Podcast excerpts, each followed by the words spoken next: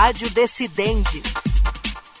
Olá para você que nos acompanha a partir de agora. Eu sou Tiago Gomide e está começando mais um Rádio Decidente, um podcast da Coordenadoria de TV e Rádio do Superior Tribunal de Justiça, em parceria com o Núcleo de Gerenciamento de Precedentes e de Ações Coletivas do STJ, o NUGEP-NAC.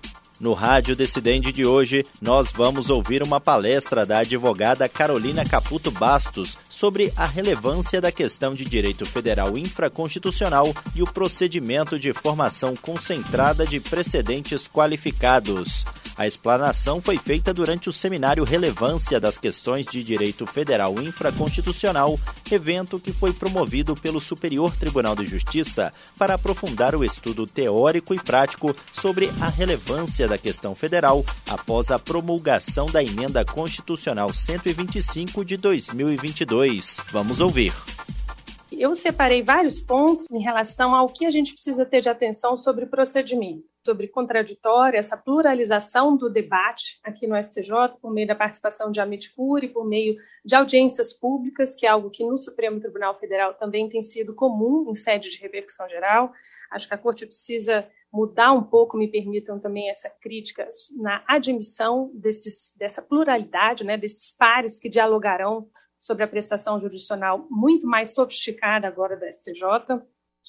É, em relação ao procedimento ainda, qual será o órgão competente tanto para afetação quanto para o julgamento? Isso é uma definição também muito importante. É, o próprio método de afetação, se partirá do núcleo, né, se partirá do acervo individual, também são definições importantes. O quórum para votação, o Supremo, pela experiência, né, nós sabemos que houve aí alguns, algumas questões de ordem também discutindo esse quórum para não reconhecer a repercussão geral, então é importante que o tribunal também se debruce sobre isso.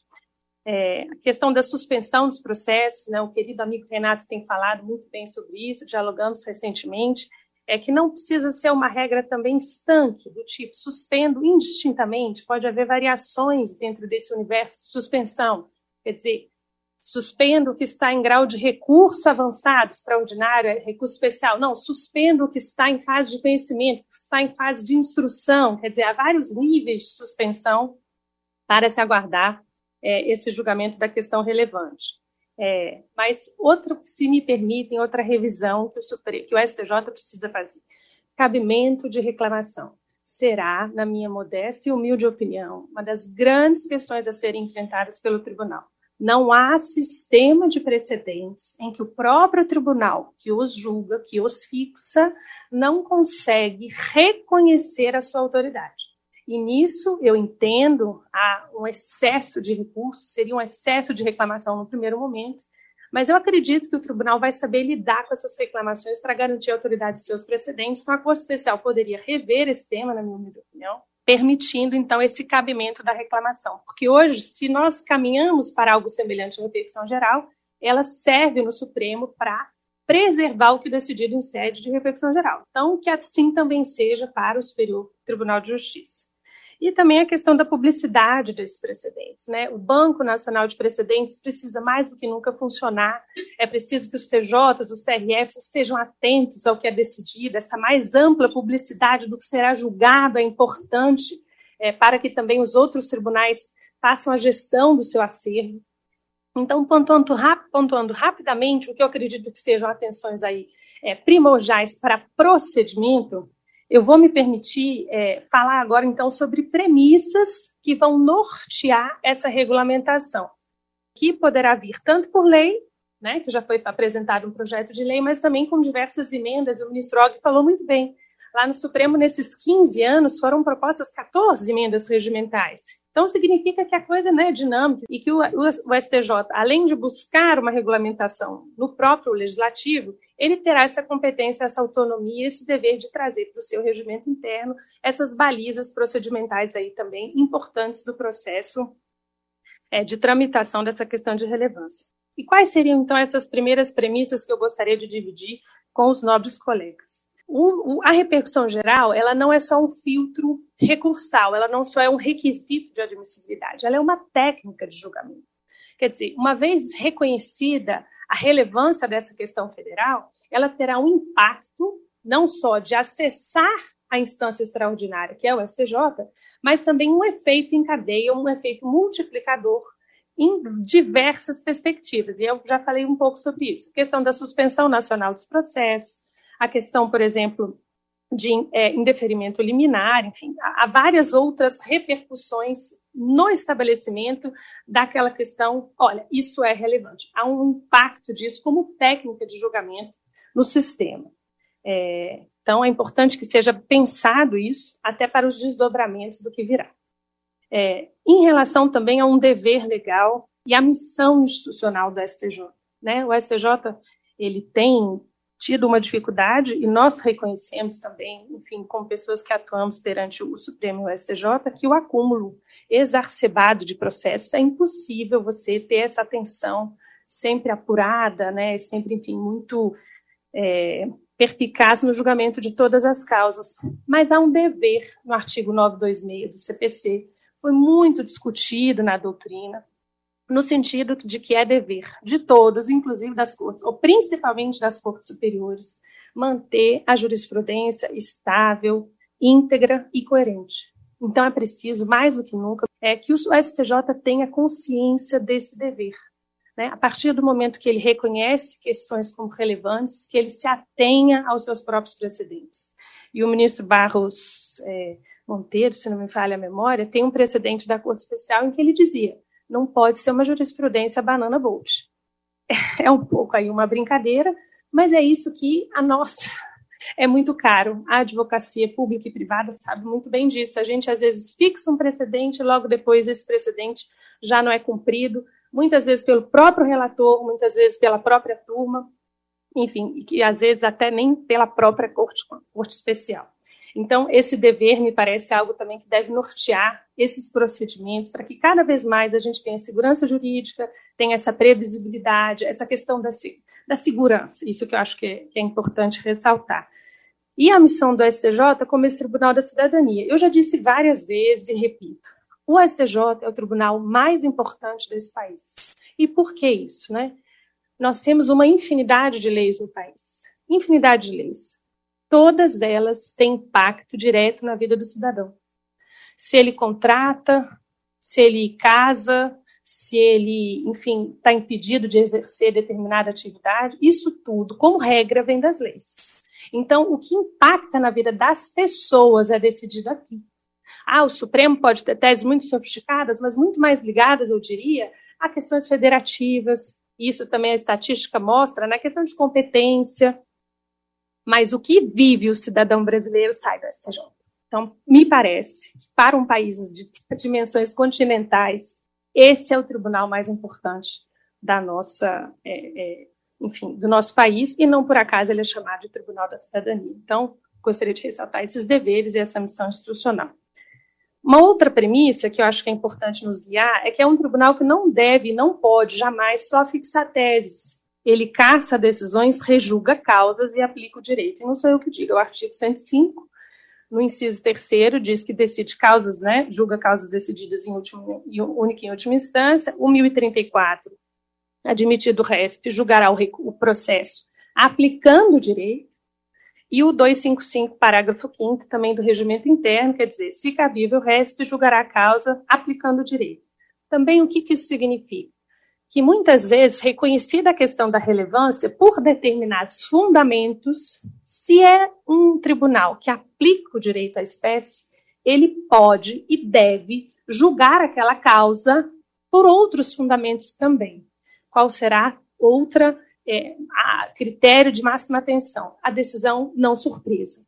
Então, é importante também que essa, essa cláusula aberta que hoje nós falamos muito no Supremo, né, nos recursos extraordinários com repercussão geral, também possa ser transplantada com essa preocupação, quer dizer, devolve por um fundamento, mas outros poderão ser objeto desse julgamento da causa dessa aplicação do direito à espécie. Eu fico só me perguntando, e também trago aqui essa, essa questão para amadurecimento, é, como ficarão a questão, é, o reconhecimento da relevância de questões, por exemplo, processuais de deficiência na prestação jurisdicional. Falta de fundamentação do acórdão, artigo 489 ou violação pelo 1022, que o 1022 é sempre uma carta na manga para os advogados públicos e privados, porque é muito difícil você ter um bom acórdão recorrido. A gente também tem que reconhecer. De novo, voltamos para o excesso de trabalho, o acúmulo de processo, não é só uma crítica em si mesma, mas é uma visão do sistema. Como ficará, então, esse, esse reconhecimento da relevância para questões do 1022 e do 489? Quer dizer, eu não consigo genericamente, ou nós teríamos que refletir sobre isso, reconhecer que sempre que há um acórdão deficiente, tem que abrir a instância da STJ, que é ele, é o tribunal, que precisa julgar a causa, caçar a decisão e aplicar o direito à espécie. Enfim, trago aí uma, uma, uma fala em voz alta para todos pensarmos juntos. Outra questão também importante é que essa presunção do que teria relevância, que foi trazida pela própria Constituição, né, no parágrafo terceiro, não é, na verdade, o que deve ser objeto do reconhecimento da questão de relevância. Porque o que é a questão de relevância? São, o que vai ser objeto? São as questões de direito, não são as causas. E o parágrafo terceiro traz: ah, há, é, haverá relevância em ações penais. Mas isso é questão. O que é julgado pelo STJ e que tem relevância é questão. E aí falo concretamente para não ficar numa tecnicidade que não faça sentido é, uma ação penal e uma ação civil pode ter inúmeras questões. Né? Então, a causa penal tem inúmeras questões, do tipo tempestividade. Se vem uma causa penal para o tribunal e aquilo presume-se relevante, mas é uma questão, por exemplo, tempestividade é super importante, acho que a gente tem que reconhecer. Há um impacto no sistema também muito grande, enfim. Mas vamos imaginar talvez outra questão que não seja tão relevante no bojo de uma ação penal. Essa presunção, então, de que há repercussão, né, de que é relevante, ela pode ser considerada em algum momento pelo tribunal relativa ou ela terá que ser absoluta? Porque sai da boca do constituinte reformador, nós sabemos disso. Mas até que ponto a lei poderá dizer, bom, tudo bem, deixa eu olhar melhor essas questões das ações penais mas pode ser que nem toda ação penal tenha questão de fato relevante. Tempestividade, provavelmente, mas outras tantas, não necessariamente. Então, é importante que a questão da relevância esteja atrelada a questões de direito, que podem ser processuais ou de direito material. É, então, uma crítica também à técnica do legislador reformador, olha a minha pretensão, né, um mídia aqui de uma advogada ainda considera iniciante, mas, enfim, avançando, outra premissa importante, né? O que é objeto do recurso extraordinário? Tem que ser os fundamentos da decisão.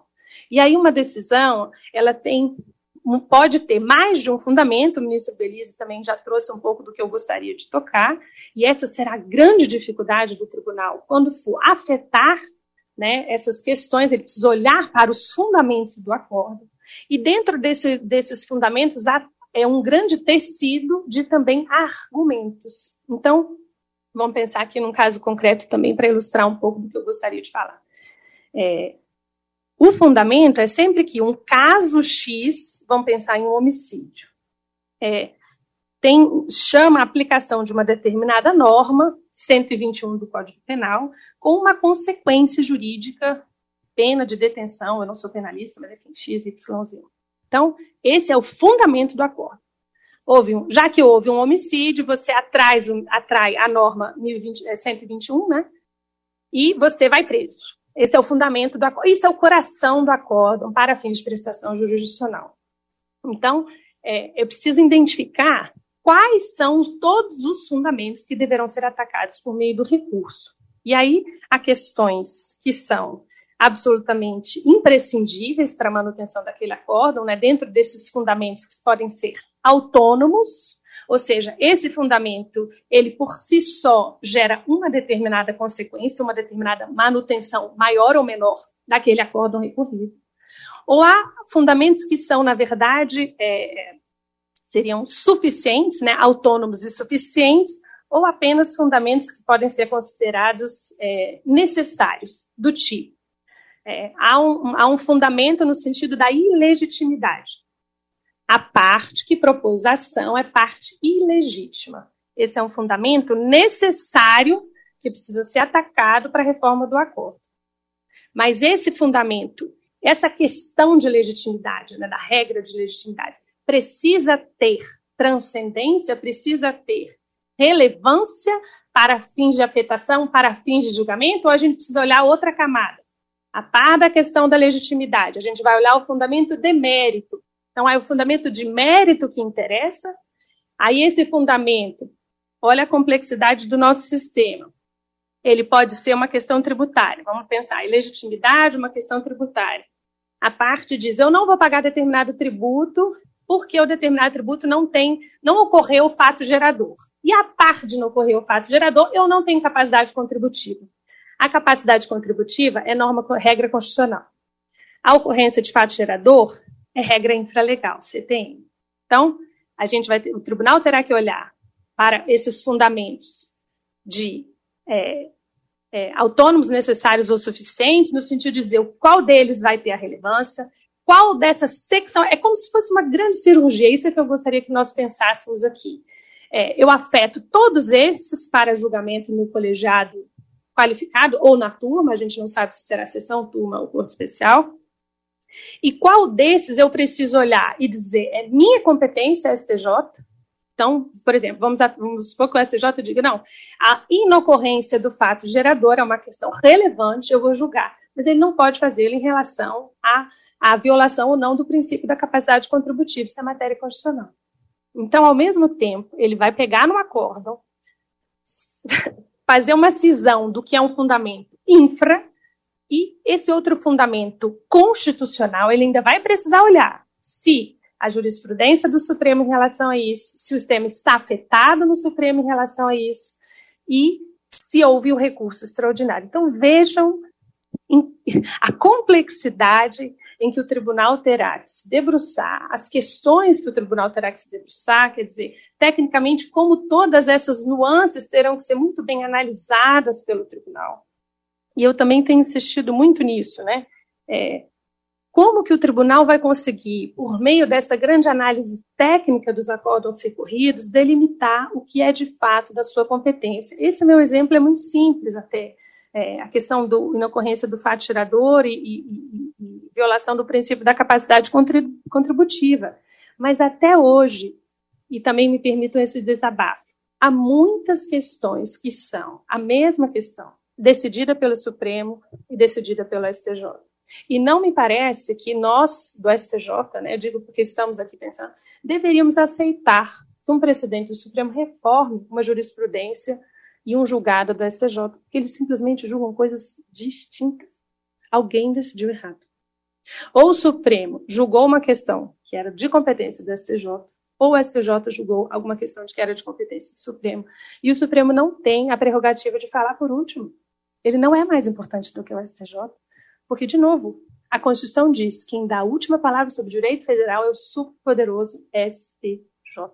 Questões de interpretação de lei, qual é esse limite?